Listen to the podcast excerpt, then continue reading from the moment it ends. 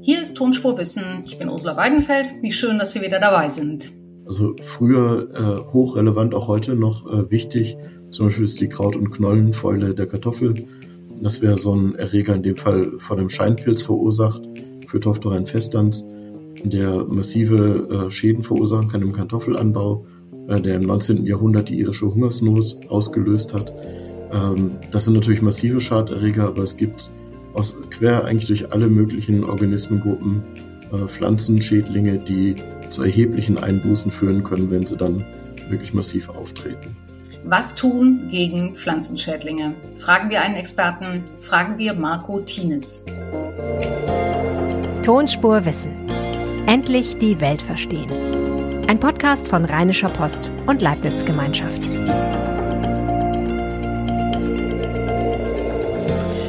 Unser Podcast lebt von Abwechslung. Wir haben hier schon von Affen gesprochen, wir haben über die Wirtschaftskrise geredet und über die Atombombe auch. Welches Thema fehlt Ihnen denn? Schreiben Sie uns doch eine Mail an tonspur-post.de und wenn Sie sich lieber jede Woche überraschen lassen wollen, dann abonnieren Sie uns doch einfach. Dann verpassen Sie keine Folge und wir sind glücklich. Dankeschön. Ja, heute reden wir über Pflanzenkrankheiten. Klar auch über die auf dem Balkon und im Garten. Vor allem aber reden wir über Infektionen, die noch keiner kennt und die vielleicht wie Corona über die Obstbäume, die Weizenfelder oder die Kartoffeläcker herfallen und die Nahrungsgrundlagen der Welt gefährden können. Er leitet im Senckenberg Biodiversität und Klimaforschungszentrum die Gruppe Evolutionäre Analyse und Biologische Archive. Hallo, Herr Thienes. Hallo, Frau Weidenfeld. Herr Tienes, das Frühjahr ist die Zeit der Pflanzenschädlinge und der Pflanzenkrankheiten. Und ich weiß ja schon sehr gut, dass Sie nicht derjenige sind, der bei mir jetzt im Garten helfen kann. Aber trotzdem, was macht man? Wie erkennt man Schädlinge und was macht man dann? Ja, das hängt ganz davon ab, was da sozusagen dann im Garten vorkommt. Wenn es äh, Insekten sind, äh, die dort als Schädlinge auftreten, dann kann man meistens schon was machen ähm, beispielsweise mit biologischer Schädlingsbekämpfung arbeiten ähm, oder äh, man kann äh, einfach Pflanzenteile entfernen, äh, die befallen sind. Wenn sich dabei um Pilze oder Bakterien oder andere Mikroorganismen handelt, dann wird das Ganze schon ein bisschen schwieriger, weil man oft gar nicht so genau weiß, was man da vor sich hat und die entsprechenden Erreger oft auch dann in der ganzen Pflanze schon sind oder im Boden und dann ist die Bekämpfung deutlich schwieriger. Also wenn es krabbelt, ähm, kann ich was unternehmen und was? Ähm, beispielsweise, wenn es äh, sich um Läuse handelt, dann kann man versuchen, damit ähm, äh, mit äh, Hausmitteln sozusagen, zum Beispiel mit Tabakbrühe äh, oder auch mit, äh, mit anderen ähm, ja, biologischen Agenzien zu handeln. Man kann auch versuchen, zum Beispiel äh, Marienkäferlarven von, von irgendwo zu sammeln wo man entsprechende befallene Pflanzen gibt und die setzt man auf seine eigenen Pflanzen. Die sind euch ganz gefräßig. Äh, also da kann man schon was tun. Oder wenn es eben ganz massiv ist, dann kann man Pflanzenteile auch einfach abschneiden und äh, entsorgen. Und ähm, ja, das funktioniert dann eigentlich einigermaßen gut. Und das heißt, ähm, wenn ich Marienkäfer irgendwo anders einsammle und mitnehme, die bleiben dann auch da? Ähm, wenn es die Marienkäferlarven sind schon, weil die können noch nicht fliegen. Und äh, die Marienkäfer selber, wenn die glücklich sind und genug zu fressen finden, dann äh, bleiben die auch erstmal da und legen vielleicht auch noch äh, Eier ab. Kann, man kann das ja auch alles kaufen. Ne? Man kann Marienkäferlarven kaufen, man kann Schlupfwespenlarven kaufen und so. Ist das vernünftig, das zu machen, wenn man sich selber nicht so richtig zutraut, eine Marienkäferlarve zu identifizieren und zu finden? Ja, das kann man schon machen, wenn man da sehr ambitioniert ist. Das kostet natürlich auch ein bisschen was. Aber es ist auf jeden Fall eine sehr viel schonendere Möglichkeit, Schädlinge zu bekämpfen, als äh, auf chemische Pflanzenschutzmittel zurückzugreifen. Mhm, vor allem, weil man ja eigentlich auch ganz froh ist, wenn man Insekten sieht, neuerdings. Ähm, wenn wir jetzt aber mal gucken auf die Schädlinge, die wir nicht sehen, also die nicht krabbeln, Sie haben eben schon gesagt, das sind Bakterien zum Teil, das sind zum Teil Pilze, das sind äh, Schädlinge, die in der Pflanze sind und bei denen man am Blatt dann möglicherweise nur die, an der Verfärbung sieht, dass die krank sind. Was macht man da? Ja, wie gesagt, dann äh, kann man im Regelfall nicht so sehr viel machen. Ähm, grundsätzlich werden Pflanzen weniger leicht befallen, wenn es denen richtig gut geht.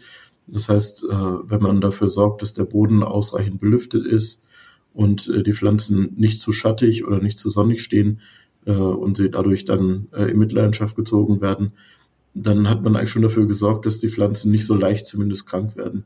Wenn es dann trotzdem passiert ist und es zu einem massiven Befall kommt, die Pflanze welkt und äh, schimmelt, dann ist es im Zweifelsfall besser, die gesamte Pflanze zu entfernen und ähm, dann eben zu entsorgen, möglichst auch nicht unbedingt zu kompostieren, weil dann auch Strukturen da drin bleiben könnten im Kompost, die man später wieder ausbringt und dann hat man das gleiche später überall.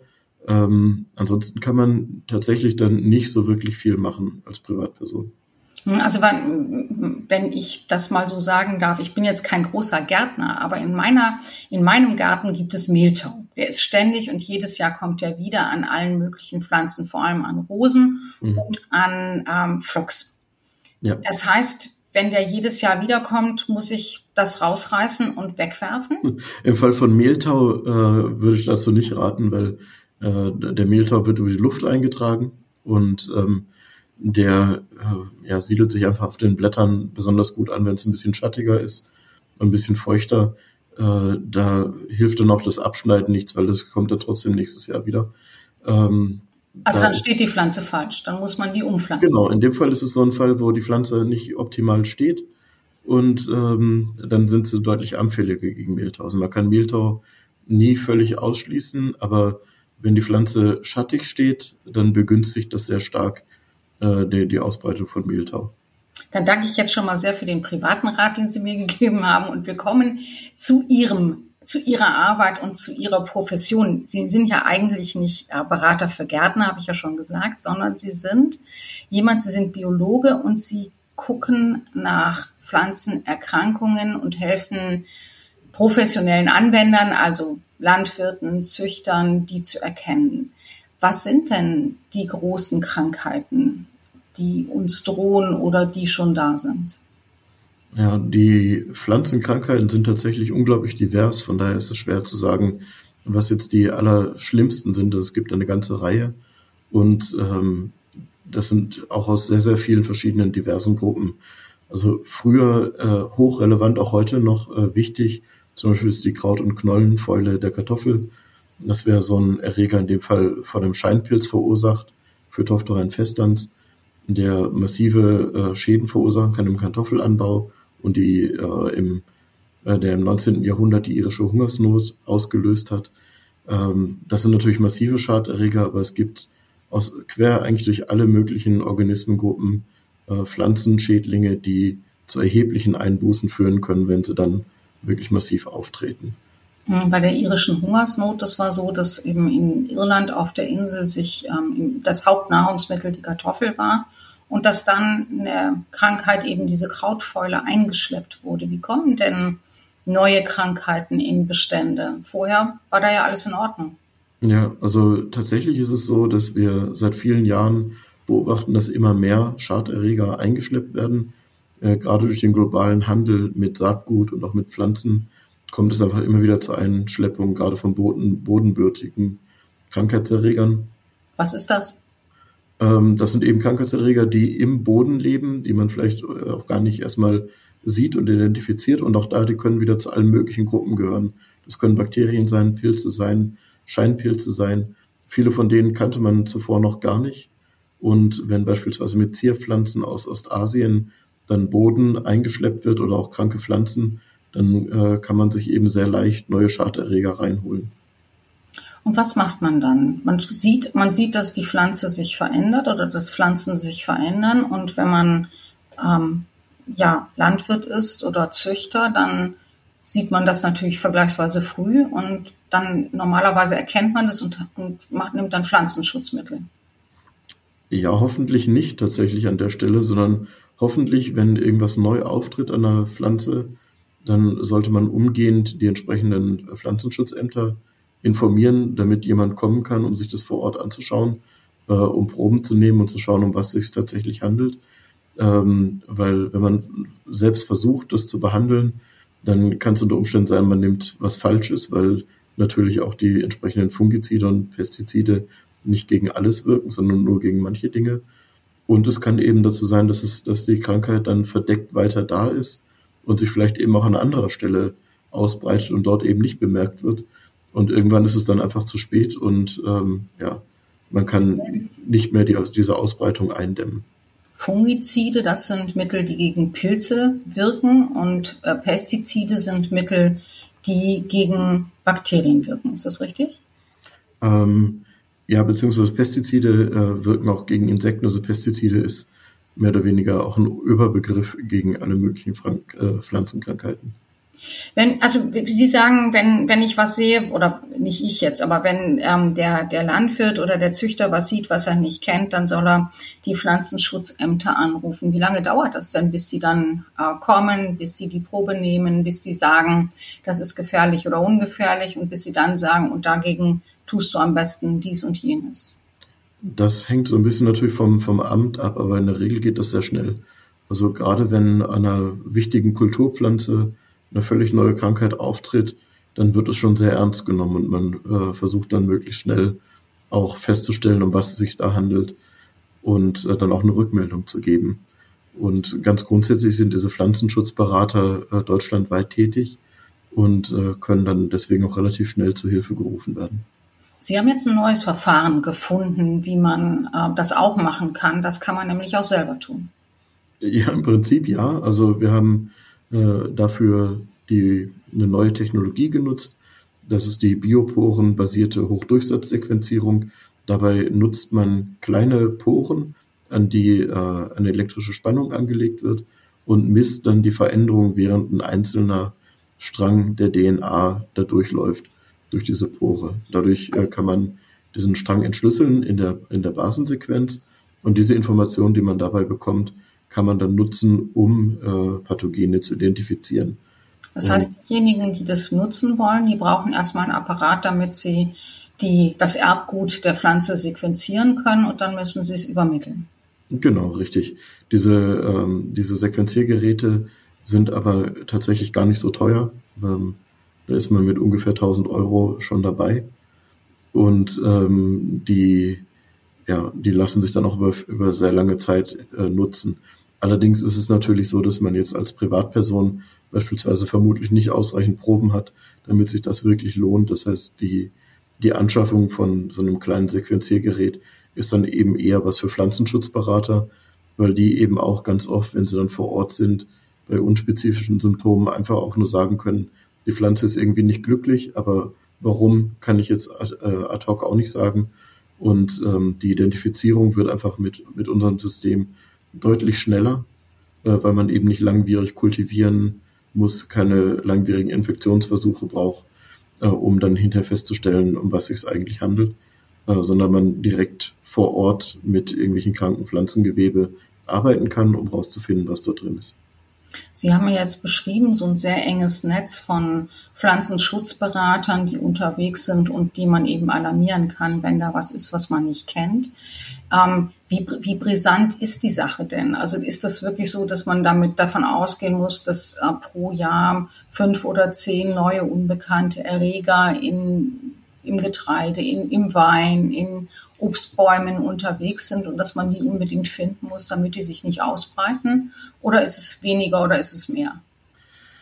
Das ist schwer zu sagen tatsächlich. Also ich denke, die Größenordnung mit äh, zehn Erregern pro Jahr, die neu auftreten, ist mit Sicherheit nicht, äh, nicht zu klein. Ähm, viele Dinge werden auch erstmal gar nicht bemerkt und laufen unterm Radar. Und man merkt es vielleicht erst Jahre später, dass man sich ein Problem reingeholt hat. Ähm, von daher ist das schwer zu beantworten. Aber es gibt tatsächlich immer wieder neu auftretende Schadterreger, die sich noch weltweit ausbreiten. Ein Beispiel aus jüngerer Zeit ist zum Beispiel der falsche Mehltau an Basilikum. Das ist ein Pathogen, das saatgutbürtig ist und ähm, dass man zunächst erstmal gar nicht bemerkt, bis dann irgendwann die Temperaturen so sind, dass das Pathogen sich reproduzieren kann. Und dann wird ein dicker grauer Rasen an der Unterseite äh, der Blätter gebildet und die Pflanzen kollabieren dann auch relativ flott. Und das ist was, das äh, im Feld oft erstmal gar nicht so sichtbar ist, was aber, wenn dann die Bedingungen günstig sind für die Krankheitsentwicklung, dazu führen kann, dass man ganze Gewächshäuser verliert. Äh, oder eben was dazu führt, dass man im Supermarkt dann vielleicht Basilikum kauft, das irgendwie auch nicht äh, so wirklich gesund aussieht. Nun kann man das bei Basilikum ja wahrscheinlich noch halbwegs jedenfalls verschmerzen, wenn da mal eine Ernte ausfällt oder eine, die, äh, ja, für den Landwirt selber ist das schwierig. Ja klar, nee, ich, ich meine nur so als als äh, für die für die Verbrauchersicherheit ist das vielleicht jetzt nicht so super kritisch, aber ja. betrifft es dann eben auch so Versorgung mit Getreide, mit Obst, mit Gemüse? Ja, kann es durchaus betreffen. Das ist eben das, was man nie weiß. Man weiß nie, wo die nächste äh, Pandemie mit einem Pflanzenschädling ähm, anfängt und was es für einer sein wird. Und deshalb ist es eben auch wichtig, dass man ein engmaschiges Monitoring da durchführt, um eben festzustellen, wenn irgendwas neu auftritt. Ähm, weil es kann natürlich was harmloses sein, äh, was irgendwas so sehr Exotisches schädigt, aber bereits der, der, dieser Erreger des Basilikums hat natürlich viele Millionen Euro an Schaden, die er jedes Jahr verursacht. Ähm, oder auch andere Schaderreger, wie zum Beispiel der falsche Mehltau der Akelei, der hat in Großbritannien, weil er eben auch nicht frühzeitig entdeckt worden ist, äh, dazu geführt, dass innerhalb von fünf Jahren praktisch alle Zierackeleien abgestorben sind über die, über die gesamte Insel. Und ja, der Erreger ist jetzt vor zwei Jahren oder drei Jahren mittlerweile auch nach Deutschland äh, eingeschleppt worden. Und ja, jetzt darf man gespannt sein, wie er sich hier ausbreiten kann.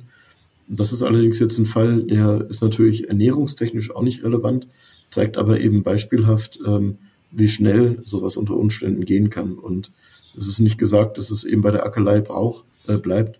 Es ist genauso wahrscheinlich eben, dass äh, plötzlich äh, neuer Erreger vielleicht auftritt äh, am Weizen. Also zu nennen wäre beispielsweise der Weizenhalmrost, ähm, der sich auch aus dem Mittelmeergebiet immer weiter ausbreitet und von dem man eben auch nicht genau weiß, wann er bei uns dann hinterher vielleicht auch auftreten kann im Zuge des Klimawandels oder weil er weiter mutiert das sind eben Dinge, die, ja, die muss man im Auge behalten. Sie haben eben gesagt, als wir uns noch über meinen Balkon und meinen Garten unterhalten haben, ich soll oder Privatpersonen sollen auf keinen Fall Pflanzenschutzmittel anwenden, sondern eben sich im Zweifel auf natürliche Methoden oder dann eben aufs, aufs Wegwerfen äh, äh reduzieren. Wie ist das denn in der Landwirtschaft und bei der Zucht? Da würde man das ja wahrscheinlich nicht empfehlen. Wie lange ja. braucht das kommt so ein bisschen drauf an. Also ähm, grundsätzlich ist es auch da natürlich, man sollte vermeiden, ähm, diese chemischen Pflanzenschutzmittel massiv einzusetzen. Zum einen, weil es zur Ausbringung von Resistenzen kommen kann, äh, wenn sie unsachgemäß eingesetzt werden, ähnlich wie bei Menschen Antibiotikaresistenzen einsetzen können, wenn die, besonders wenn die Antibiotika eben nicht korrekt genommen werden. Und zum anderen schädigt man natürlich massiv äh, die Gesamtbiologie äh, des Systems. Und gerade bei Fungiziden gibt es kaum äh, Tests äh, für Nicht-Zielorganismen. Das heißt, wenn ich da mit einem Fungizid draufgehe, kann es eben sein, dass dieses Fungizid nicht nur den Schaderreger hinwegrafft, sondern gleich auch noch äh, Mykorrhiza-Pilze, die die Pflanze eigentlich gut gebrauchen kann, oder irgendwelche anderen Symbionten, ähm, ja, Abbau, Abbau, holzabbauende Pilze, streuabbauende Pilze. Das heißt, man schädigt das gesamte Ökosystem ähm, massiv. Und äh, ja, das ist einfach letztlich nicht gut. Und äh, sag ich mal, auf so einem Weizenacker, wo eben nichts anderes steht als Weizen, ist es natürlich auch ökologisch äh, bedenklich. Aber wenn man jetzt äh, in seinem eigenen Garten, der ja deutlich diverser ist, ähm, mit solchen Pflanzenschutzmitteln hantiert, dann äh, zerstört man dann natürlich viel äh, an Organismen, die eigentlich äh, nützlich sind und die da auch vorkommen sollten. Hm, Habe ich verstanden. Aber jetzt nochmal, ähm, wir haben ja praktisch gerade die Corona-Pandemie hinter uns und haben ja gesehen, was das für ein Riesenaufwand ist, wenn man ähm, eben einmal den Erreger erkannt hat. Und darüber haben wir ja bisher nur gesprochen. Wir haben ja nur gefragt, so wie finden wir einen Erreger und wie können wir ihn identifizieren und was, aber noch nicht genau darüber, was man dann macht. Und wenn man dann sagen würde, in diesem Fall reicht ähm, natürlicher Pflanzenschutz nicht aus, es reicht auch nicht aus, dass man eben möglicherweise einfach mal eine, Fläche dann absch ab, äh, abschreibt oder ein Gewächshaus irgendwie äh, verloren gibt, sondern man muss Pflanzenschutz machen. Wie lange dauert das denn dann, bis man aus dem erkannten neuen Erreger dann am Ende ein möglichst zielgenaues möglichst viel zielgenaues äh, Medikament gemacht hat für die Pflanzen, um die Ernte zum Beispiel zu retten. Das kann Jahre bis Jahrzehnte dauern. und ist auch nicht immer vom Erfolg gekrönt. Äh, gerade eben, weil relativ schnell Resistenzen auftreten. Und das große Problem ist eben, dass viele dieser Pflanzenschutzmittel, besonders äh, die gegen Pilze und Bakterien, und das sind eben besonders ähm, schwierige Pathogene, die sind oft auch nicht wirklich sehr spezifisch. Und äh, das heißt, wenn dann irgendwas Neues auftritt und äh, dieser Erreger ist resistent, äh, beispielsweise, dann hat man erstmal wirklich ein größeres Problem, weil äh, man da nicht auf einen sehr großen äh, Baukasten zurückgreifen kann von allem Möglichen. Und die Entwicklung von neuen äh, Fungiziden äh, dauert dann eben auch mitunter viele Jahre. Mhm. Würden Sie denn sagen, dass ähm, man sich darauf einstellen muss, dass es irgendwann mal eben so eine große Pandemie geben wird im, in, in, in, in Futtermitteln oder in Brotgetreide oder in, äh, bei Lebensmitteln, auf die wir angewiesen sind und die wir, die wir, auf die wir ungern verzichten könnten? Also ich denke, das ist ziemlich sicher, dass das irgendwann passieren wird. Die Frage ist natürlich, wann. Ähm, das kann man im Augenblick halt nicht vorhersagen. Es kann sein, dass man sich so ein Schaderreger in den nächsten ein, zwei Jahren einschleppt. Es kann sein, dass es vielleicht auch erst in 30 oder 40 Jahren passiert. Aber dass es irgendwann passiert, die, Wahrscheinlichkeit ist nicht gering. Ähm, auch, dass irgendwelche neuen Mutationen entstehen von bereits vorhandenen Schaderregern, die dann dazu führen, dass sie sich extrem viel besser ausbreiten können. Auch das ist nicht ausgeschlossen, wenn man bedenkt, was für riesige Monokulturen es gibt und was für gewaltige Populationen von Pathogenen sich dann auch aufbauen können. Dann ähm, ist es auch hochwahrscheinlich, dass neue Mutationen auftreten, die äh, dem Pathogen eine neue Fitness geben. Und ähm, das heißt, es ist auf jeden Fall wichtig, darauf vorbereitet zu sein, weil irgendwann wird wahrscheinlich sowas auftreten und ja, wie, äh, sag ich mal, wie schlimm das dann sozusagen wird und wie, wie schnell man der Sache Herr werden kann, hängt natürlich massiv davon ab, wie frühzeitig man diese Erreger entdeckt, äh, um dann entsprechend die Gegenmaßnahmen dann auch äh, einleiten zu können.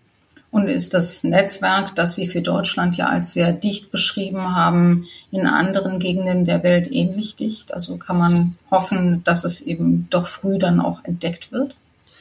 Ja, das kommt eben darauf an, wo es auftritt zuerst. Also in Nordamerika und äh, in Europa sieht das einigermaßen gut aus, ist aber immer noch zu lückenhaft, um gerade bei, bei einer Feldpflanze, die, die sehr weit verbreitet ist und einem Pathogen, das möglicherweise windbürtig ist, äh, selbst dafür, also da reicht das dann nicht aus. Ähm, und in anderen Gegenden der Welt kann es gut sein, dass äh, solche Pathogene über lange Zeit unentdeckt bleiben, weil da eben das Netzwerk deutlich geringer ist. Und äh, viele Pathogene eben zunächst auch eher unspezifische Symptome hervorrufen. Wenn dann irgendwo, sag ich mal, ein Blatt welk ist oder eine Pflanze umkippt, weil die, weil die Wurzel faulig ist, dann gibt es Dutzende von verschiedenen Pathogenen, die dafür verantwortlich sein könnten. Ähm, mit, äh, mit, mit unserem Verfahren kann man den dann nachweisen. Solange er DNA oder RNA hat, kann man also quer durch alle Organismengruppen von Viren äh, bis Pilzen alles nachweisen.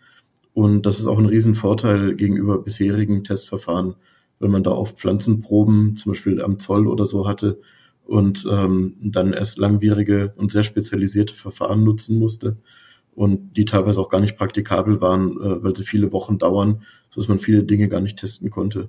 Ach so, also ist, ist das jetzt so, oder kann ich mir das so vorstellen, dass ich, ähm, nehmen wir mal an, ich hätte diesen Apparat und nehmen wir an, ich könnte damit umgehen, dann würde ich da einfach irgendwas reintun, von dem ich denke, da ist ein bisschen Erbgut drauf. Ja. Und dann würde der das abgleichen mit einer Bibliothek oder würde der das selber erkennen ja. und dann sagen, das ist übrigens ein Grippevirus? Ja, so, so ähnlich äh, kann man sich das vorstellen. Also man, äh, man hat eine kleine Proben, ähm, vorgeschaltet, die aber auch so ist, dass man die äh, in ja, praktisch beliebig äh, an beliebigen Stellen machen kann und gibt dann hinter die Probe auf das Gerät und äh, dann wird dort das Erbgut entschlüsselt und abgeglichen mit einem speziellen Server, den wir aufgesetzt haben. Und äh, dieser Server kann dann eben in Echtzeit ähm, eine Mitteilung darüber geben, was für ein Pathogen dort vorhanden ist und das auch dann ausgeben an den Nutzer, so dass man eben sofort weiß, das ist was, was bekannt ist beispielsweise. Und genauso würde auch ausgegeben, da ist ein Pathogen drauf. Das gehört zu der und der Gruppe, aber wir können es nicht genau zuordnen. Und gerade in so einem Fall würde man genauer dann nachschauen, natürlich. Hm, das ist ja interessant. Und aber das geht jetzt nur für Pflanzensachen. Äh, das ist jetzt. Könnte jetzt also ich würde das jetzt nicht in eine Arztpraxis stellen und sagen, guck mal, hast du Scharlach oder hast du Keuchhusten? Ja, also wir haben es jetzt entwickelt erstmal auch für Pflanzen und es darauf optimiert. Aber im Prinzip sind dem keine Grenzen gesetzt. Also man könnte das genauso gut auch in einer Arztpraxis machen, äh, wenn da, wenn irgendwelche unklaren äh, Symptome da sind. Das ist also vom, vom Grundsätzlichen her alles möglich solange äh, irgendwie Erbgut vorhanden ist ähm, und ähm, der Krankheitserreger da ist, kann man mit dem Verfahren eigentlich so gut wie alles nachweisen. Mhm. Äh, windbürtig heißt, dass ähm, die Krankheit über Luft und über den Wind übertragen wird. Genau. Sind das die, das die gefährlichsten, weil die eben, Wind ist ja eigentlich immer und überall? Ja, das sind zumindest diejenigen, die sie am schnellsten ausbreiten können. Das geht dann unter Umständen wirklich massiv äh, schnell. Ansonsten ist natürlich sehr gefährlich alles, was saatgutbürtig ist. Also alles, was über das Saatgut gehen kann, äh, kann sich auch sehr schnell ausbreiten durch den globalen Handel und ähm, dann eben auch über Kontinente hinweg, was für windbürtige Pathogene grundsätzlich schon mal schwierig ist. Äh, aber saatgutbürtige Pathogene werden also sehr leicht äh, weltweit verschleppt. Mhm. Wie würde eine Welt aussehen, in der die Gefahr nicht so groß wäre? Auf jeden Fall mit höherer Ernährungssicherheit, weil äh, man so auf jeden Fall eben immer fürchten muss, dass äh, mal die ein oder andere Feldfrucht ausfällt oder eben massiv schwieriger anzubauen wird. Äh, deswegen ist es auch so wichtig, dass insgesamt eine hohe Diversifizierung da ist, also hohe genetische Diversität bei den verschiedenen äh, Feldfrüchten und auch eine hohe Diversität an Feldfrüchten. Und das ist auch grundsätzlich gegeben. Also ich, man muss sich jetzt nicht ähm, man muss nicht die Sorge haben, dass die, dass die Menschheit als Ganzes äh, hungern muss, wie damals die Bevölkerung in Irland, weil wir eben weltweit nicht nur Kartoffeln essen, sondern eine ganze Menge an Getreiden und auch an anderen Feldfrüchten. Herr Tines, ganz vielen Dank für diese beruhigende Botschaft zum Schluss. Dankeschön. Ja, herzlichen Dank auch. So, ich hoffe, Sie fanden diese Folge genauso spannend wie ich. Nächste Woche geht's weiter hier. Dann natürlich mit einem anderen Thema. Wenn Sie ein Thema haben, bitte gerne an uns. Und ansonsten können Sie uns natürlich auch über Twitter erreichen, at leibnizwgl oder at rponline.